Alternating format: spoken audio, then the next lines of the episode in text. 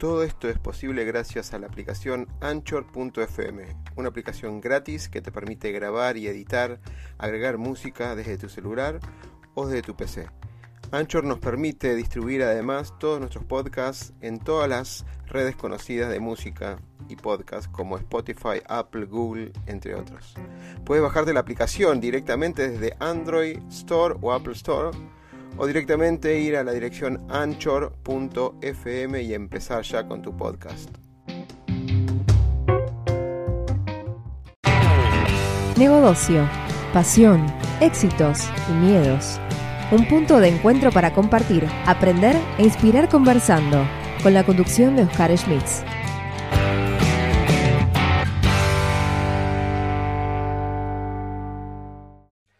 Bueno, otra, otra, otra, otra entrevista, pero ahora para sacarle jugo, otro CEO de las grandes empresas que hay en Latinoamérica. Latinoamérica es global, pero digamos, tiene un conocimiento completo de lo que ocurre en Latinoamérica, así que espero que nos dé el tiempo para que poder, digamos, hacerle todas las preguntas relacionadas con transformación digital, liderazgo, visión de futuro, bueno, un montón de cosas que estuve tratando de resumir un montón de ideas que estuve dando charlas y escribiendo un montón de artículos en otros lados. Carlos Abril es CEO de Atos para la región austral andina. Bienvenido. Muchas gracias por estar acá. Muchas gracias, gracias por esta oportunidad. Eh, un gusto estar en, tu, canal. Carlos, bueno, ¿cómo, te definirías si tenemos que definirte en, tu carrera académica y en tu carrera profesional? Mira, eh, es una, ha sido una, evolución permanente. Yo me recibí en el año 89, 1989, eh, cursé la carrera de Ingeniería Electrónica en la UBA.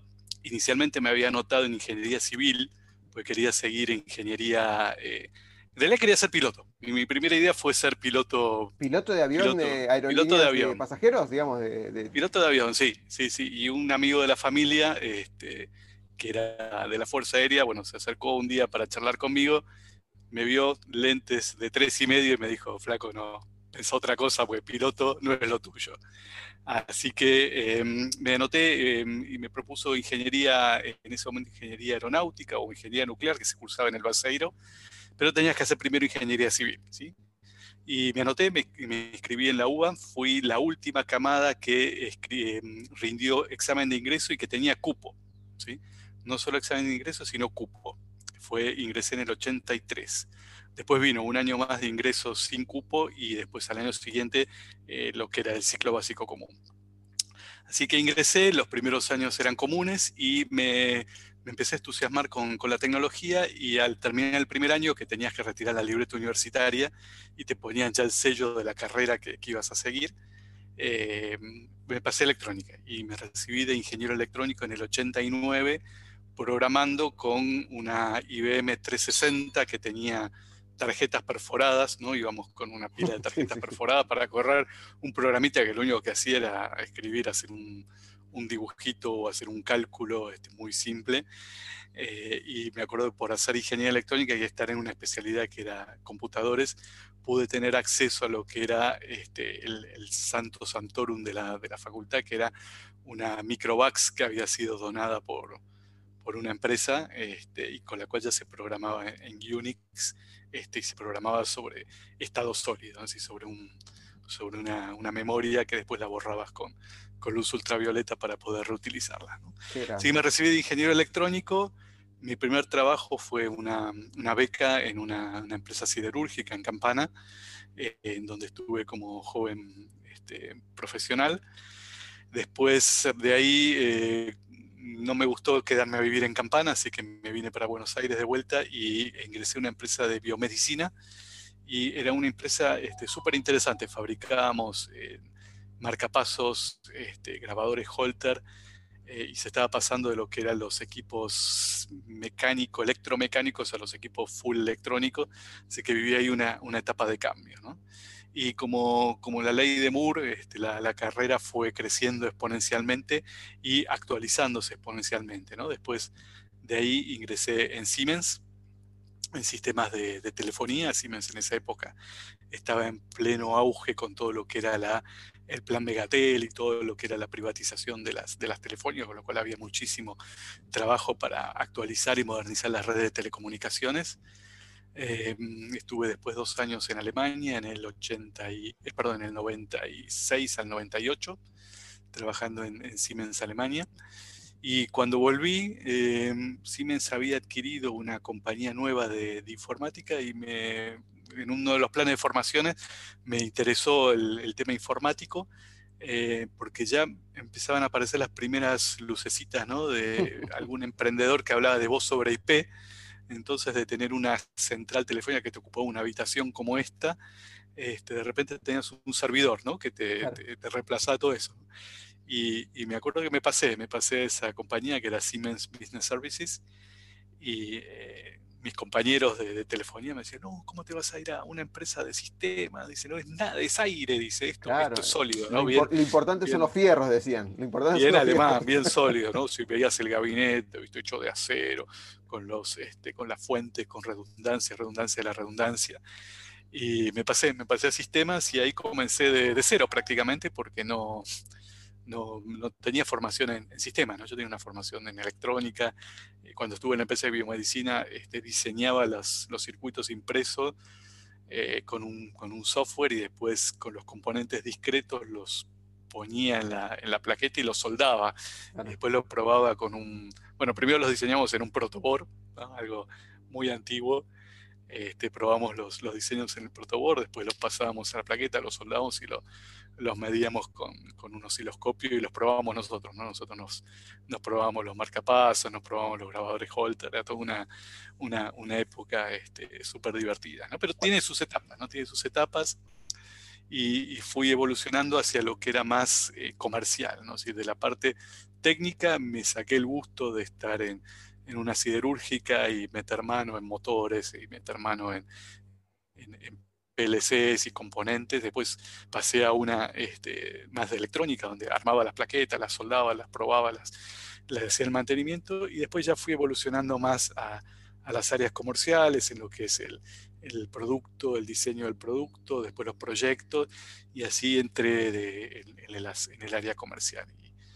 Bueno, tuve la oportunidad que me dieron cuando volví de Alemania de hacerme cargo de un área de negocios, y ahí ya comencé una, una carrera bien enfocada a lo comercial, este, Comercial y estratégico, digamos, ¿no? Claro, cada vez más vas este, saliendo, digamos, de lo operativo, empiezas a tener una visión más amplia, no solamente de lo técnico, sino de lo técnico y lo comercial, después en lo financiero, que en Argentina, este, si no tenés un, conocimiento financiero económico, estás muerto porque no, no, funciona ninguna de las recetas que te bajan de una multinacional. Para ponerlo en, términos amables, te pone desafíos todos los días, digamos, este continente. No, totalmente, totalmente. Lo que aprendes acá en un mes este, es lo mismo que, estar trabajando en Europa 10 años. todos los días tenés este, cambios de regla de juego, cambios de los impuestos, este, inflación, devaluación. Eh, variación de los costos, proveedores que no te cumplen, bueno, cosas que este, te, hacen que estés permanentemente dinámico y súper enganchado y tocando temas este, distintos, ¿no?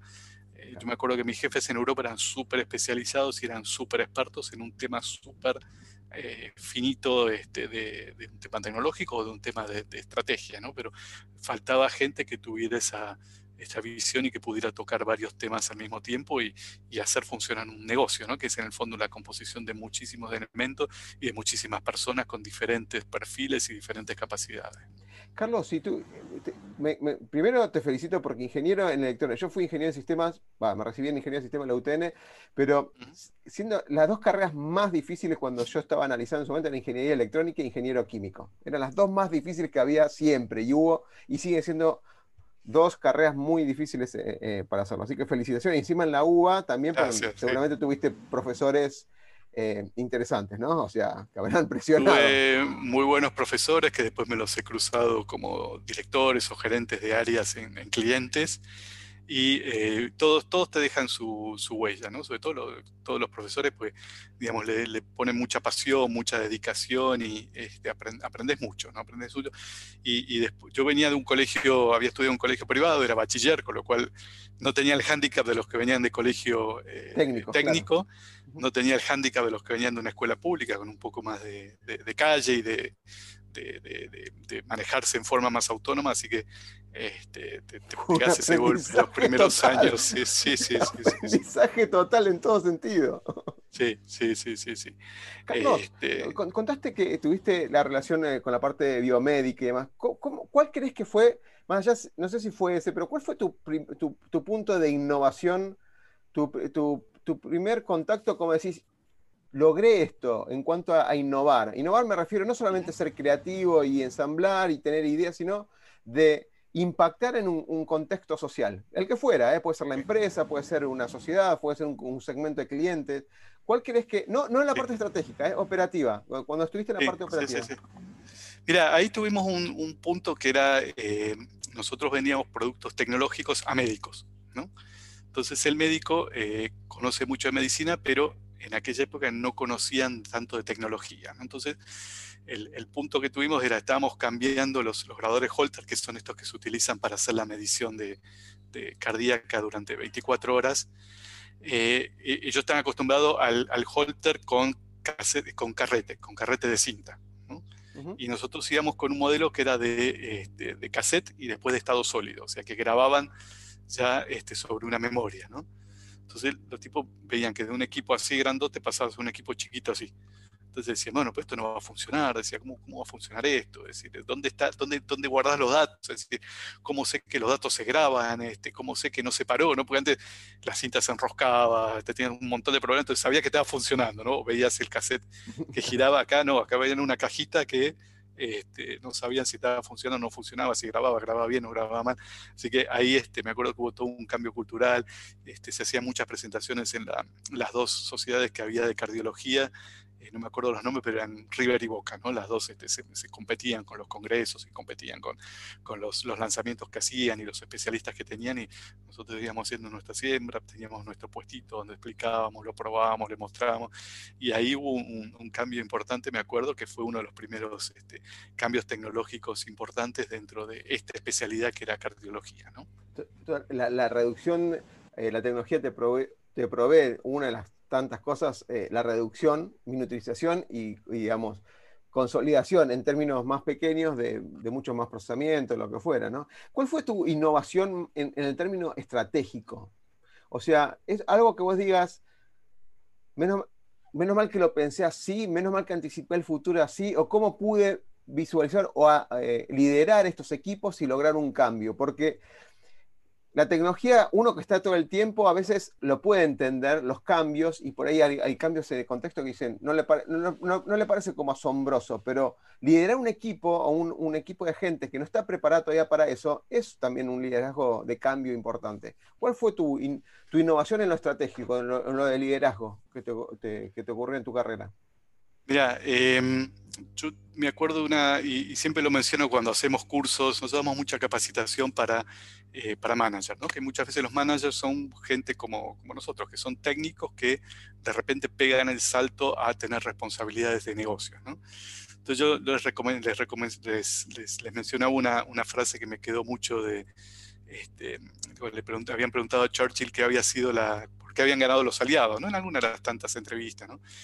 Y él responde porque habían tenido los mejores mandos medios, habían tenido los mejores sargentos. No habían tenido los grandes generales, no habían tenido los, los eh, si bien había por supuesto, pero no habían sido los grandes generales los que habían definido las batallas, sino los sargentos que habían motivado a los soldados a que, a que lucharan y cumplieran con, con lo que se les, les mandaba. Entonces, eh, yo lo que así comencé con mis primeras este, asignaciones, en general me ha pasado que, este, y creo que a muchos les pasa, ¿no? cuando te dan una asignación nueva, este, no te dan a, los mejores este, jugadores, un área comercial no te dan los mejores vendedores, sino que este, todo el mundo trata un poquito ¿no? de hacer aprovechar la, el cambio para este, reforzar sus equipos y te van pasando a los de mejor, menor desempeño o los que están estado más flojitos. El famoso, eh, construir el derecho de piso, digamos. lo, primero que pensé fue eso, sí. Sí, sí. Así que ahí eh, estuve muy cerca siempre de los equipos este, eh, y al estar cerca de los equipos me daba cuenta que eh, yo no les podía pedir más a ellos de lo que yo era capaz de dar o de lo que era capaz de hacer. Entonces ese trabajo mano a mano con, con, ellos, por un lado los, los motivaba porque se sentían acompañados, se sentían apoyados, pero por otro lado también me daba a mí una, una visión de realidad y no un management de escritorio, ¿no? de hagan esto, hagan lo otro, ¿no? ese, ese este modelo de los 50, ¿no? De, el jefe en el último piso, ¿no? Vigilando todo lo que hacen todos sus, sus subordinados, sino estando par a par con ellos, este, pero respetando la jerarquía, por supuesto, pero escuchando, este, compartiendo, buscando consenso en las decisiones, este, de manera de tomar una decisión de, que compraran la, la idea ¿sí? Este, de manera que al comprar la idea la haces tuya y la empujas, ¿no? Y no es, viste, me mandaron a hacer esto, uh, me piden hacer esto, pero no va a andar, no va a funcionar, no, se puede, no, entiendo, no creo.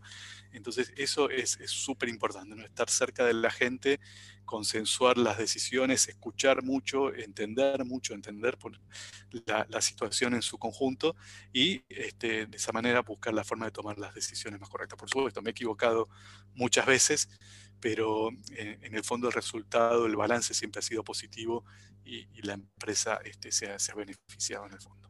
¿Te, tomo sobre esta relación uno a uno y cerca de, tu línea de mandos medios o tus equipos directamente y no estar encerrado en esa famosa, una concepción también de oficinas abiertas, ¿no? de la interacción que, contaste que, tuviste? Em, ¿cómo, ¿Cómo relacionás esto del el propósito organizacional o cómo lográs, eh, primero, por un lado, ¿cuál, es cuál ¿Cuál es el propósito de Atos? Para dar un título, y así yo comparto unas páginas que tengo preparadas de, Atos para que la gente, los que no los conocen, creo que lo conoce todo el mundo, pero para que lo conozcan, eh, voy, a, compartir unas páginas. ¿Cuál es el propósito de Atos? Ese propósito, no, no solamente la, misión y la visión, ese propósito que moviliza. ¿Y cómo lograste alinear a tus equipos? Porque cada uno viene con su visión personal, ¿no? Y vos tenés que lograr de alguna manera esa visión compartida de todo, de todo un equipo para apuntar todos los esfuerzos y los compromisos a un propósito en común. Eh, Atos ha ido evolucionando en su propósito y en los dos últimos años se ha focalizado en un concepto muy relacionado con el aporte que hace Atos, no solamente como partner tecnológico, como proveedor de servicios tecnológicos, sino el aporte que hace a la economía y a la sociedad. Y en eso ha detectado que el punto más importante y uno de los puntos más críticos que, tenemos hoy como proveedores de tecnología es proveer servicios tecnológicos y proveer tecnología a las empresas cuidando el medio ambiente. ¿sí? Entonces ahora la, nueva, la nueva, este, el nuevo propósito que, que, tiene Atos está relacionado mucho con lo que llamamos la decarbonización. Es decir, el hecho de que cada acción que hacemos, así como hace unos años hablábamos de que cada acción que hacemos en la red deja su, huella digital en la, en la, red, bueno, ahora también todo lo que hacemos de tecnología deja una huella de carbono atrás. Entonces nuestro propósito es seguir proveyendo los mejores servicios tecnológicos, pero con el menor impacto ambiental posible. Eh, esto que algunos llaman Green IT, hay incluso un índice del Nasdaq para las empresas, este, las empresas verdes, y también hay un, beneficio económico para las empresas. en muchos países se trabaja en los proyectos que generan bonos, este, bonos verdes, que son los que en función de la reducción que generas de, emisiones de, carbono, te generan un, un, bono verde, un beneficio económico para apalancar proyectos. Así que hoy, hoy nuestro propósito está en eso, no solamente en lo que es proveer servicios tecnológicos, proveer servicios que eh, ayuden a la, a la, sociedad, sino también proveer servicios que sean este, eh, que, mejoren, que mejoren y reduzcan la, huella de carbono de las empresas de Haití. Hace poco me preguntaron, bueno, pero ¿cuánto impacta eso? Bueno, hoy las empresas de Haití generan un 10% de las emisiones globales de carbono, ¿no? lo cual es un montón, ¿no? Si pensamos que aparte tenemos los automóviles, tenemos las, eh, todo lo que es la explotación intensiva este, agropecuaria, tenemos todavía un montón de industrias este, que generan este, a base de carbón, generación de energía a base de carbón, este, un 10% de la industria de Haití es mucho sí, justo, justo lo había, cuando estaba, mm, digamos, investigando un poco lo último de datos, encontré lo de carbonización y me, pareció excelente lo que estás contando, el famoso, una estrategia de triple impacto, ¿no? No solamente que es una empresa comercial económico, sino en lo social y en lo sustentable en cuanto al, medio ambiente o al ambiente, depende cómo, a veces como, a veces lo dicen medio ambiente, a veces dicen ambiente o sustentabilidad, digamos. Sí, sí, sí, justamente eh, ayudamos a, muchas empresas a desarrollar proyectos que a través de la tecnología les permiten a ellos reducir su, huella de carbono y por otro lado obtener esa empresa los bonos verdes que a su vez le permiten apalancar el crecimiento o el desarrollo de nuevos negocios. Em, eh, ¿cómo, fue aceptado esto? Porque esto es más allá de una bajada de línea, o sea, un, compromiso corporativo. Eh, hay muchas personas que no estamos acostumbrados a esto. Es lo mismo que, lo mismo que el, concepto de la diversidad, la inclusión, ahora se está haciendo mucho más, mucho más fuerte, ¿no? ¿Cómo, cómo fue adoptado, cómo, cómo, fue recibido por, por, todo tu, equipo? Cuando digo tu equipo, tu, las empresas eh, que lideras, ¿no? Sí, sí, sí. Mira, eh, eh, Ato es una empresa francesa, con lo cual en, Europa, donde están la mayor parte de las actividades, todo el tema de, la ecología y el tema del cuidado del medio ambiente es ya una, un, tema, digamos, habitual y ya está embebido en la gente. Es decir, hay, varias generaciones ya que han vivido con todo lo que es el reciclado de, de residuos, el tema de este, los autos eléctricos, el tema de las emisiones de carbono de las industrias. Eh, nosotros estamos mucho más atrasados porque, digamos, no tenemos esa densidad de población, no tenemos un territorio tan pequeño, no tenemos este, esa concentración y aglomeración que es tan propia de Europa, ¿no? Con lo cual, acá, digamos, todavía... Eh, llevó un, poco de tiempo entender cuál era el, beneficio.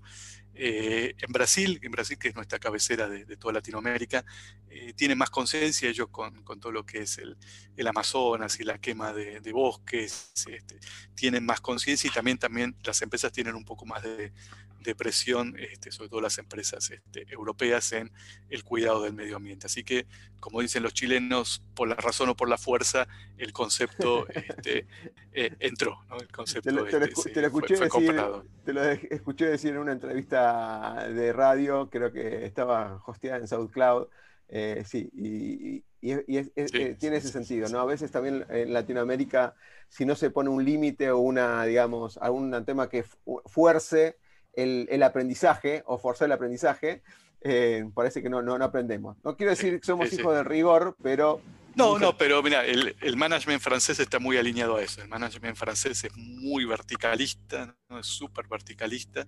Entonces es, te explico, te doy los cursos, este, hacemos los talleres, hacemos los workshops, traemos especialistas, lo charlamos, lo hablamos, llega un momento, flaco, es así, adelante, háganlo. ¿no? Este, con lo cual este, eh, este año, digamos, comenzamos a, impulsarlo fuertemente en Latinoamérica. Brasil nos lleva un poquito más, más de ventaja porque ya han detectado este, proyectos de empresas que están trabajando en el Amazonas y, fueron este, nominados para, los programas verdes. Eh, acá en Argentina estamos este, haciendo el, lanzamiento, estamos preparando el lanzamiento ahora para 2021. Te saco ahora de, la, parte estratégica, pero te la, transformamos en esto de los todas las líneas las, de soluciones que tiene Atos y me encantaría hablar de todas, porque todas me interesan. O sea, siempre hay algo o algún proyecto que he participado o, he investigado. Hoy estamos en, la época de la cuarta, eh, la cuarta revolución industrial, basado en datos digitales y toda la transformación se basa en esto datos digitales y cómo se aprovechan estos datos. Obviamente no descartamos eh, los fierros, como dijimos antes, o las nuevas tecnologías, pero se le está dando un crecimiento exponencial en lo que es inteligencia artificial, Internet, de los, eh, Internet of Things, relacionado con capturar más información y darle más inteligencia a las líneas de procesos o las líneas productivas. Y acá, me, acá eh, también me interesa mucho lo que hablaste también de blockchain. No sé, elegí tres casos o tres situaciones, tres proyectos que vos decís, estos son dignos de la última época. Eh, de, la última época me refiero a este último año de, innovación y transformación.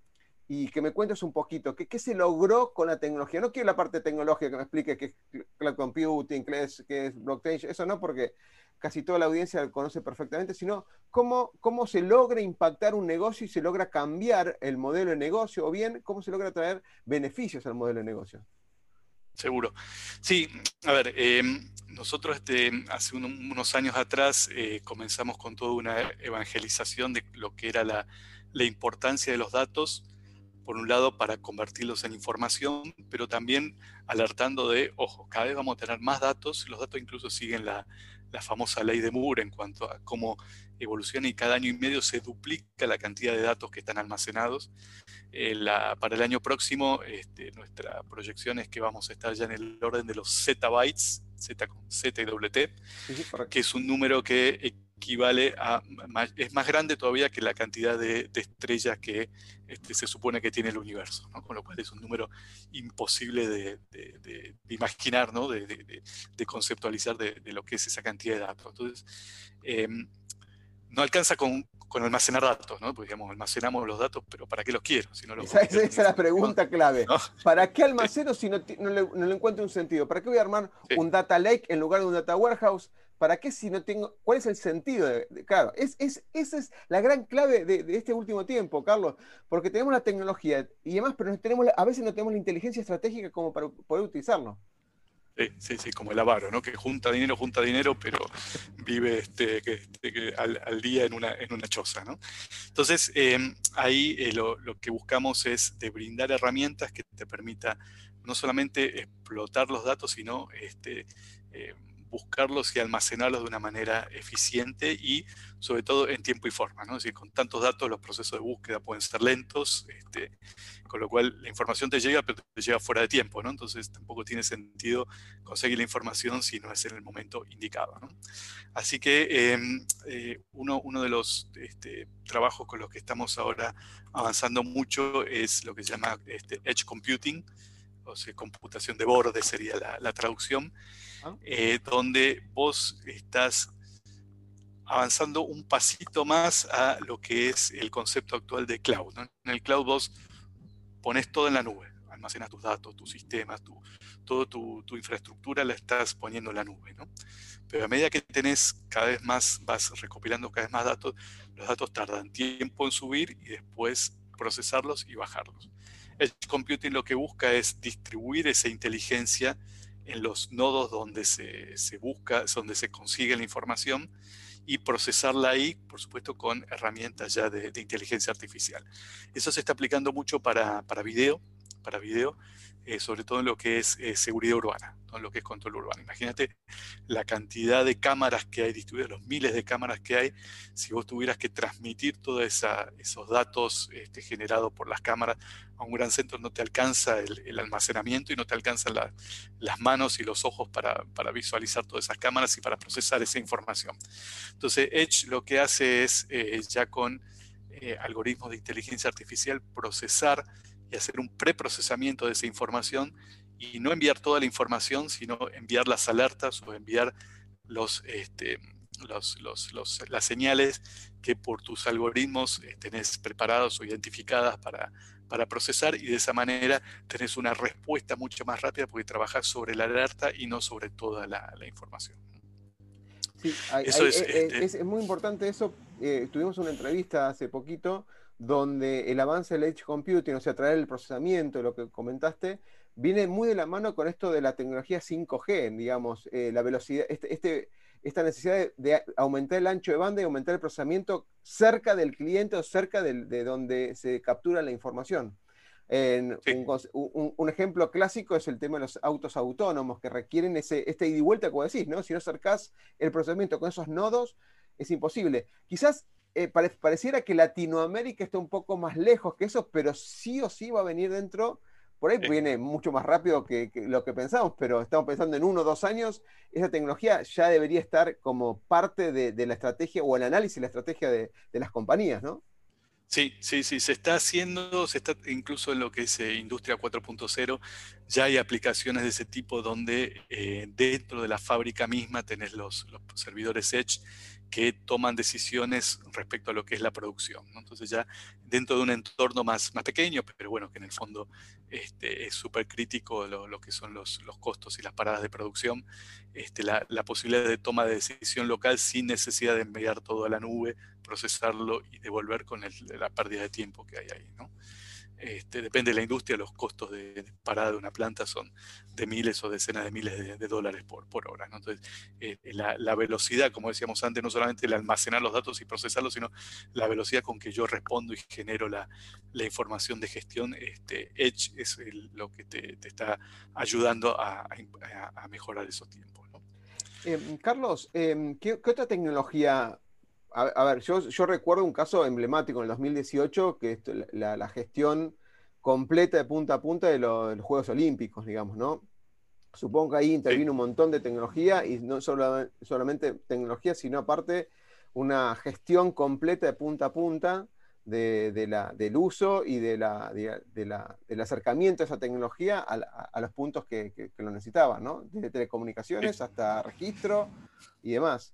Eh, los Juegos Olímpicos son un, caso súper interesante porque eh, cada dos años, ¿no? porque tenemos los Juegos Olímpicos de verano y los de invierno, que acá en Argentina no tienen mucha trascendencia, pero en, el hemisferio norte son súper importantes. Cada dos años hay una, innovación tecnológica que se vuelca hacia los, Juegos Olímpicos.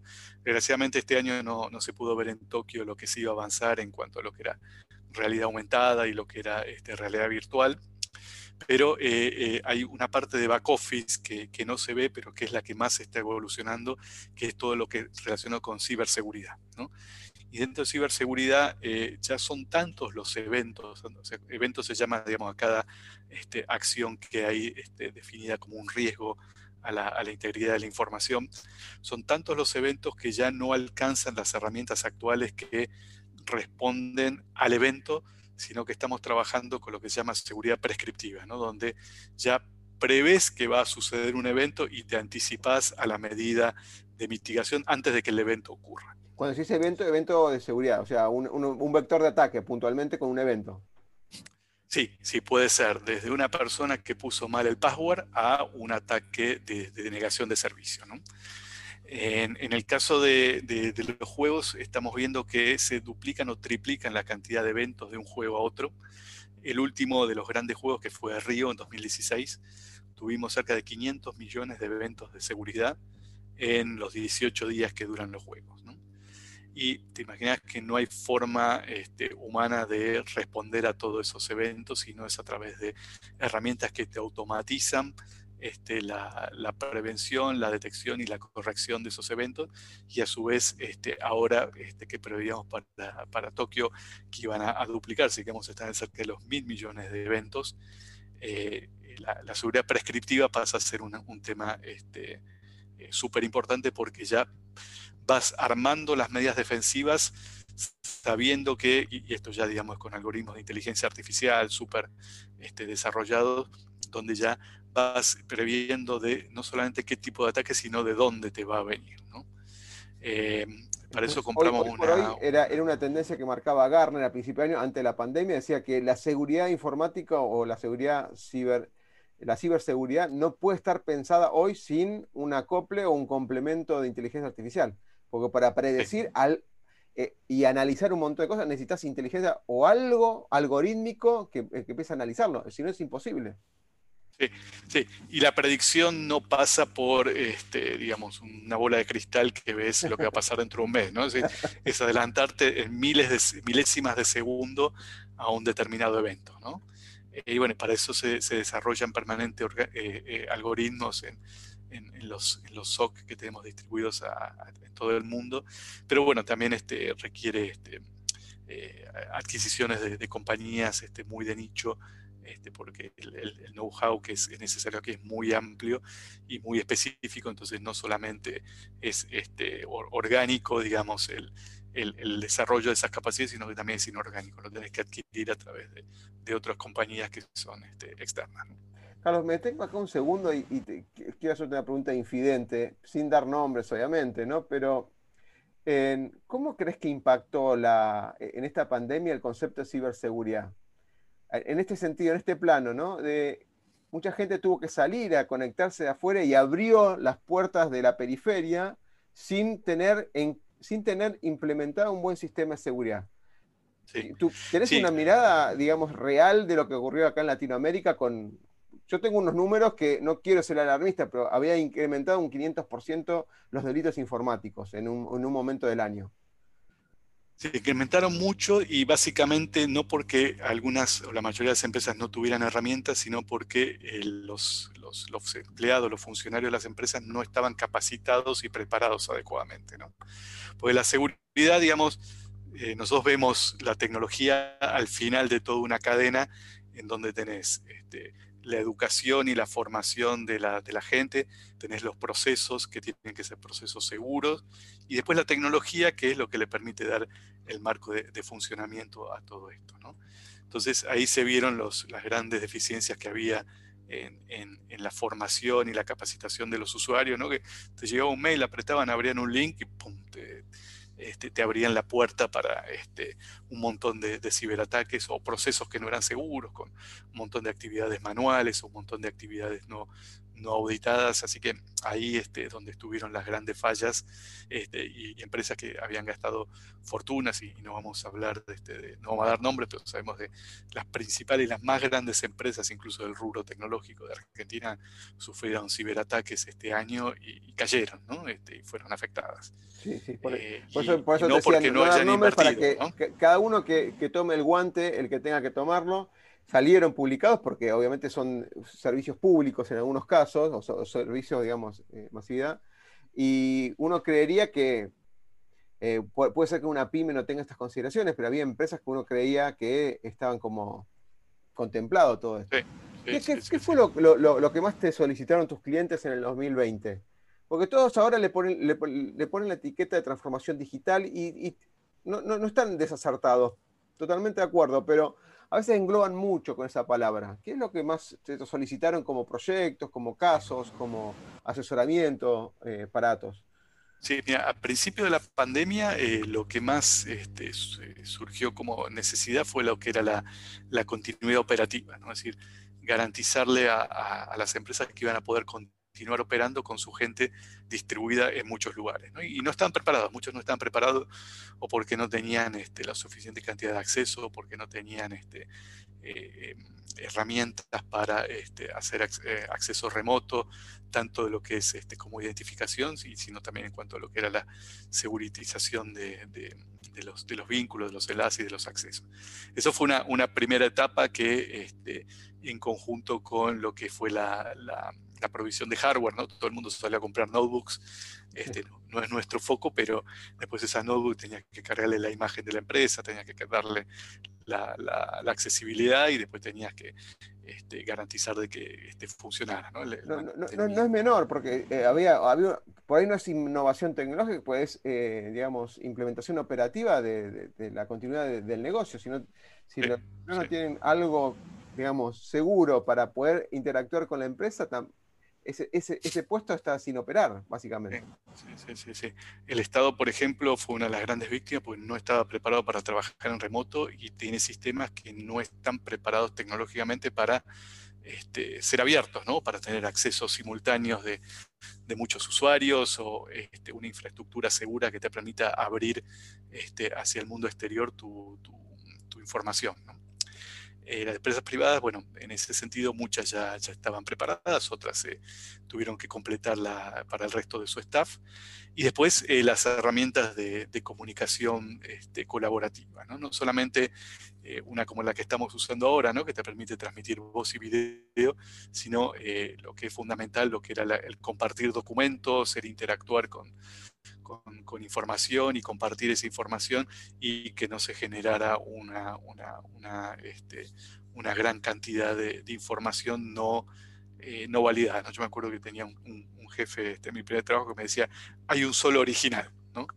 Este, cuando empezás a trabajar con un montón de versiones de documentos y que te la mandé por mail y que no vi el mail y te mandé el mail anterior, bueno, repositorios de datos, seguimiento de versionado de, los documentos, bueno, eso, eso es lo que forma parte de una herramienta de comunicación colaborativa. Totalmente, el ambiente, colaborativo, voy a dar un nombre, por ahí que es Microsoft, no tiene nada que ver, pero... Eh, un Teams, digamos, donde de alguna manera tienen eh, su file server, donde están el original, pero después hay un conjunto de chat, mails y un montón de cosas que se abren, que si uno no está regulado y organizado, como decís vos, hay, van a aparecer muchos originales o muchas copias de ese original. Sí, sí, sí, sí, Así que bueno, esa fue la, segunda etapa, ¿no? De repente eh, listo, tengo las herramientas, tengo la node, tengo el acceso seguro, tengo mi single sign-on, no tengo lo, que sea para identificarme fehacientemente, pero empiezo a tener una, una, mezcla de documentos, de información, archivos este, y, la guarda de eso, ¿no? Pues empezamos a firmar digitalmente documentos, con lo cual, bueno, cómo los almaceno, cómo valido las firmas digitales, bueno, todo eso fue una, segunda, una segunda etapa y una vez que, se estabilizó esa parte donde cada uno más o menos se proveyó de distintas herramientas, vino la tercera a decir, bueno, esto parece que va para largo, ¿no? Entonces, eh, empecemos a pensar ahora en también llevar mis sistemas al cloud, ¿no? Porque de repente me viene un confinamiento y no puedo mandar gente al data center, no puedo hacer el mantenimiento del data center, me cerraron este, las importaciones, con lo cual no puedo este, tener repuestos o reponer un equipo que se me quemó, con lo cual eh, el cloud es la, tercera ola, digamos, que estamos viviendo ahora, donde cada vez más este, están empezando a, a migrarse no solamente infraestructura, sino también plataformas, ¿no? que es un poco donde está el gran valor agregado. Qué, interesante disparador, ¿no? No puedo comprar eh, no puedo comprar hardware y sí o sí tengo que ir a la nube como alternativa. Interesante. imagínate ¿eh? empresas que tenían el data center este, in-house, ¿no? Y que no, que no eran empresas esenciales, con lo cual este, cómo hacías para mandar al tipo que te mantuviera la UPS, el aire acondicionado, que estuviera verificando que no se te caía, que hiciera los trabajos de backup, que te hiciera todos los trabajos propios del data center in-house que de repente no los podías hacer porque no podías mandar a la gente o la persona no quería ir. Montones de personas que no querían viajar porque no tenían transporte público, tenían, eran personal de riesgo. Y bueno, este, eso se transformó en una herramienta de, digamos, de las matrices de, de riesgo que por ahí estaban con súper baja probabilidad en el pasado, pasaron a estar en, primera prioridad y eso este, desencadenó el interés y la adopción este, muy, muy fuerte de, todo lo que es el cloud. Carlos, te, voy a hacer dos preguntas eh, y eh, obviamente totalmente agradecido. Me encanta hablar de estos temas, sobre todo cuando alguien lidera una empresa como la tuya, eh, donde vos estás y liderando equipos, porque tenés un montón de casos seguro, tenés un montón de soluciones, industrias y podemos contar un montón de experiencia y acelerar, digamos, el, aprendizaje de un montón de gente. Me encanta eso. Me gustaría preguntarte, ¿cómo, cómo logran visualizar el futuro? Hay, un, hay una, estrategia que se llama Zoom In, Zoom Out. Te lo doy como ejemplo para ponerte en contexto. De Hagel, que es de, Deloitte, uno de los socios de, de Deloitte, que hablas que hoy por hoy el management siempre piensa cinco años y a veces pensar cinco años como es un crecimiento lineal y la disrupción de este año, los cambios de paradigma de este año le dieron un cachetazo a todo ese pensamiento, ¿no? Que nadie pudo prever todas estas cosas, ¿no? Entonces, ¿cómo, hace una empresa como Atos para visualizar un futuro y actuar en el presente? O sea, visualizar a 20 años, a 10 años y actuar a, 6 meses, a 12 meses con un, esquema de data driving, con un esquema de dashboard, o, o, un esquema de gestión. O sea, Estamos haciendo esto para un futuro que estimamos que es esto. ¿Cómo es ese ida y vuelta en Atos? nosotros tenemos una, una, visión que lanza Atos cada, cada cinco años y que es la visión. Es decir, nosotros creemos que este, a cinco años el cloud va a dejar de ser, este, eh, va, a dejar, va a ir cediendo paso a, por ejemplo, a Edge. Después, la estrategia para llegar a eso, cada año la vamos revisando y la planificación es semestral. ¿sí? Nosotros hacemos planificación semestral, no tenemos planes anuales, tenemos un plan si bien es anual, a los seis meses se corrige. ¿Qué estamos haciendo este año? Este año estamos en una modalidad más, eh, más militar. bueno, ya que inventamos las, este, las metodologías ágiles, estamos este, en, una, en un esquema este, muy, muy militar, en el sentido que los militares dicen que no puedes ir a, una, batalla sin una estrategia, ¿no? Pero la estrategia deja de ser válida después, a partir del primer disparo, ¿no? Entonces, es, una, es, una, realimentación permanente, ¿no? Donde vamos visualizando escenarios, ¿sí? A cada escenario le vamos asignando una probabilidad, ¿sí? Por ejemplo, el, escenario que analizamos en el segundo trimestre fue, bueno, a ver, ¿cómo va a venir la recuperación? Entonces tuvimos distintos escenarios, no podíamos tener la certeza de, ninguno y si esperamos a tener la certeza, este, nos pasaba por encima este, la, ola, con lo cual al escenario más probable es al que le pusimos las, fichas, ¿no? Y lo vamos revisando, ¿no? Y capaz que el escenario más probable que decía, bueno, las, por ejemplo, las, telco y las, industrias este, tecnológicas van a ser las primeras que se recuperen, después va a venir la, industria de, consumo masivo, después las automotrices y por último el sector público. Ok, en parte se va dando, ¿no? Pero entre medio hay este, ajustes finos que vamos haciendo y decir, de repente te parece un gobierno que te pone un incentivo especial y las automotrices este, reciben ese incentivo, pum, pasan a ser prioridad, listo. Vamos, este, revisemos entonces esta nuestra estrategia y ahora enfoquémonos. Entonces es como la metodología ágil, ¿no? La metodología ágil se basa mucho en armar prototipos, probar el prototipo y este, corregirlo, ¿no? Y no hacer un proyecto a dos años. No, no, totalmente, totalmente. El, pensamiento, perdóname Carlos, el pensamiento del Lean Management apunta a eso, ¿no? Tener una idea, ejecutarla, medirla y aprender sobre esas mediciones y volver a, hacer ciclar. Totalmente de acuerdo y lo comparto 100%. Pero siempre pregunto porque cada uno tiene su estrategia, cada uno tiene su librito, ¿no? Sí, sí, sí, sí.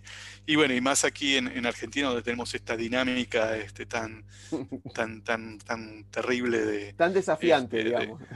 desafiante, sí, sí, sí. Donde un día para otro, pum, te borraron este, un, un elemento este, que era pilar de tu estrategia y tenés que replantear el famoso recalculando. Bueno, eh, esta, esta, esta metodología este, la, la estamos aplicando y, y, realmente es un poco el, el, pilar, digamos, y el sustento con el cual eh, eh, nos mantenemos permanentemente atentos, tenemos indicadores ¿no? para ir monitoreando, bueno, esta estrategia que le dimos tanta probabilidad, revisemos tales o cuales indicadores. Bueno, este indicador empezó a fallar, bueno, a ver, revisemos, ¿qué pasó? Listo, este, acá me cambió, apareció un subsidio, me sacaron un impuesto, este, eh, llegó la, la, qué buen, segunda... Qué, buen ejemplo que das, porque a veces dice, estamos revisándolo, estamos controlándolo y se basan en, opiniones y no en datos crudos que a veces deberían tenerlo, ¿no? Después uno toma la decisión. La decisión es una acción sobre base de, datos. Es lo que está diciendo. Tenemos un dashboard y, vamos viendo y vamos sondeando diariamente cómo va evolucionando esos datos. Es, muy, muy, Tiene que tener una serie de indicadores este, básicos, este, así como los financieros de repente te dicen, che, mira, está empezando a subir el dólar, chao, paguemos este, la deuda en dólares. Este, eh, bueno, también tenés indicadores de gestión de cómo manejan, se manejan las industrias eh, y no solamente por la evolución tecnológica, ¿no? Tenés temas de, impuestos, tenés temas de, regulaciones de gobierno, tenés este, temas de sindicatos, tenés muchísimos indicadores a los que tenés que ir siguiendo para ver cómo esa industria este, se, se desenvuelve. Excelente. La última pregunta, y totalmente agradecido, es, generalmente cerramos, cerramos con, bueno, verás que hay un montón de libros, eh, sigue habiendo VHS, pero son de colección, y arriba que no se llega a ver hay muchos DVDs dando vuelta. Me gusta mucho dar clases en las universidades usando lo, Hollywood de alguna manera o Netflix ahora como, como base. Siempre me gusta preguntarles si pueden recomendar una frase, ya dijiste una, esta de eh, razón o, por la fuerza. razón por la fuerza. Claro, pero por ahí una, alguna frase o un libro o una película, las tres cosas, pero que te haga sentido en el sentido de yo aprendí tal cosa. Por ejemplo, el último libro que leí fue El sentido, el, hombre en busca de sentido, que me ayudó mucho para lo que es el encaminar un propósito de vida y demás, me ayudó mucho para eso. ¿Cuál, con, qué frase o con qué libro, con qué película recomendarías y por qué? No, no la voy a caretear de que leo libros de management permanentemente o me paseo por la oficina con un, libro del el Homo Deus, ¿no? Para que todo el mundo vea de que estoy al día con la literatura. Ese, es, terrible. Ese libro sí, sí, es un, cambio de, paradigma tremendo. Sí, sí, sin embargo, soy más de leer eh, novelas más de, ciencia ficción, un poco más, este, así como me gustan las películas pochocleras, ¿viste? No, no voy al cine, ¿viste? Para ver un, este, y estar después de dos horas pensando, mira, pasatiempos, ¿no? Em, pero frases, mira, hay una, hay una que tiene que ver mucho con, este, por ahí por lo que fue mi, experiencia de vida, eh, sobre lo que es la, resiliencia, ¿no? una palabra que por ahora está de moda, que es una, una, actitud, digamos, que la, ha existido siempre, simplemente que ahora le han puesto un, nombre y, está de moda. ¿no? Em, es una frase este, que, dice, este, y quizá el caballo cante. ¿no? Quizás el este, caballo cante. Quizás el caballo cante. ¿no? Esto, esta es una, una historia, digamos, este, que, dice que había un, preso ¿no? que lo habían condenado a muerte. ¿no? Entonces este, lo están llevando este, esposado al, al, cadalso ahí para cortarle la cabeza y se cruza con, con el rey, que pasa a caballo este, cerca de donde lo estaban llevando. ¿no? Entonces el tipo se acuerda de que el rey este, este, estaba enamorado de su caballo. Entonces este, empieza a gritar, este, Su Majestad, Su Majestad, dice, este, este, qué hermoso caballo tiene. ¿no? Y el rey lo mira así medio de costado y lo empujan para que camine. ¿no? Y el tipo dice, dice este, sabe que su caballo es perfecto, pero yo le puedo enseñar a cantar. ¿no? Entonces el rey ahí se para, ¿no? Entonces dice, ¿cómo? ¿Usted puede enseñar a cantar? Sí, sí, sí. Este, puede enseñar a cantar, dice, y bueno, unos cinco años, ¿no? Como cualquier cantante, en cinco años va, a cantar. Entonces el rey inmediatamente ordena que lo liberen al tipo y se lo lleva al palacio. Y tipo empieza a vivir en el, en el palacio, este, con todos los, los, lujos del palacio, ¿no? Y todas las mañanas este, se paraba delante del caballo y empezaba a hacerle los, todos los, movimiento para cantar, y el caballo lo miraba. Entonces la gente pasaba y decía, este idiota, dice, piensa que el caballo va a cantar, ¿no? Y él para adentro pensaba, ¿no? dice, ayer este, estaba a punto de cortarme la cabeza, dice, y hoy estoy acá en el palacio este, y, tengo cinco años para que este, esto funcione, ¿no? Y en cinco años se puede morir el rey, se puede morir el caballo, me puedo morir yo, puede haber una revolución o quizá a lo mejor el caballo cante. el, arte de la persuasión, ¿eh?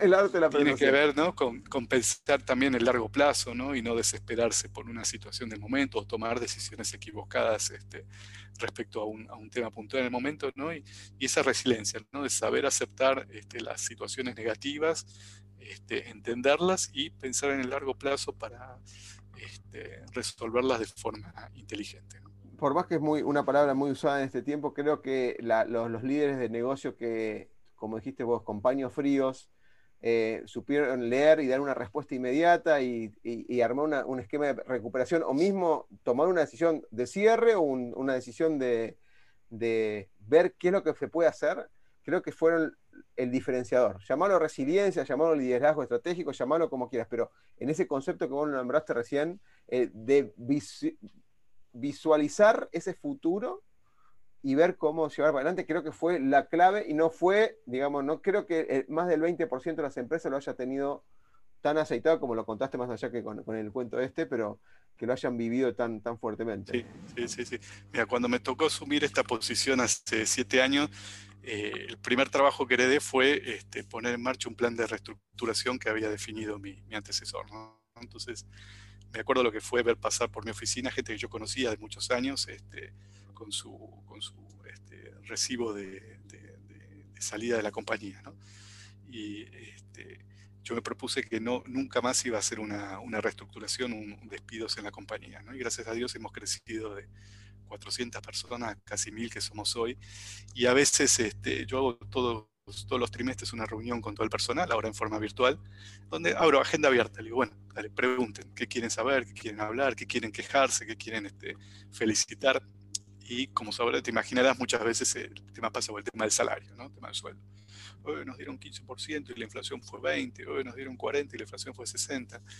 Y bueno, y ahí muy, muy abiertamente le explico, mira, este, yo priorizo de que vos sigas teniendo trabajo, de que este, no tenga que, te puedo dar 60, te doy 80, ¿sí? pero dentro de dos meses este, te estoy firmando un, un, cheque para, para, que te quedes sin trabajo. ¿no? Eh, así que este, pensemos... Eso a veces no se ve, ¿no? Uno ve, uno ve su, su, macetita y a veces no ve el... Bueno, eso pasa también en toda Latinoamérica y en Argentina lo vivimos mucho. En vez de pensar como un todo, lo pensamos como uno. El ego le gana al, al eco como ecosistema. Sí, sí, sí, sí, Totalmente. los partidos se ganan con la cabeza y no solo con el corazón. Carlos, te agradezco un montonazo. Te digo que hubo un montón de preguntas que me, encantaría volver a hacerte en algún momento, porque quedaron un montón de cosas de estrategia, de, tecnologías que estuve ahí eh, volviendo a revisar eh, cuando estabas hablando y veíamos en la pantalla. Así que te agradezco el tiempo, la verdad, eh, totalmente un aprendizaje, digamos, de, de, tu experiencia que la contás tan, tan simple y tan, tan fácil de entender y seguramente habrás transpirado mucho en estos últimos años para, lograr lo que, lo que estás logrando. Carlos, te agradezco un Lo hemos disfrutado, así que te agradezco, me sentí muy, muy cómodo, muy, muy, este, muy amena la, charla, lo llevaste muy bien, así que muchas gracias y cuando quieras, este, a tu disposición, repetimos, hablamos, charlamos de lo que te interese, lo que quieras difundir. Este, la verdad, este, la, la pasé muy lindo, muy bien. Muy bien, muchas gracias, Carlos. Muchas gracias. El miedo a equivocarnos nos inmoviliza, nos aleja del éxito. El miedo a lo nuevo nos limita, nos quita oportunidades de crecer. Pretender resultados diferentes haciendo siempre lo mismo es una locura. Aprender a ser diferentes, aprender a ser innovando, es un desafío. Nuestra pasión nos moviliza a ilimitados desafíos. Y de eso se trata Negodocio, de lograr el éxito con pasión.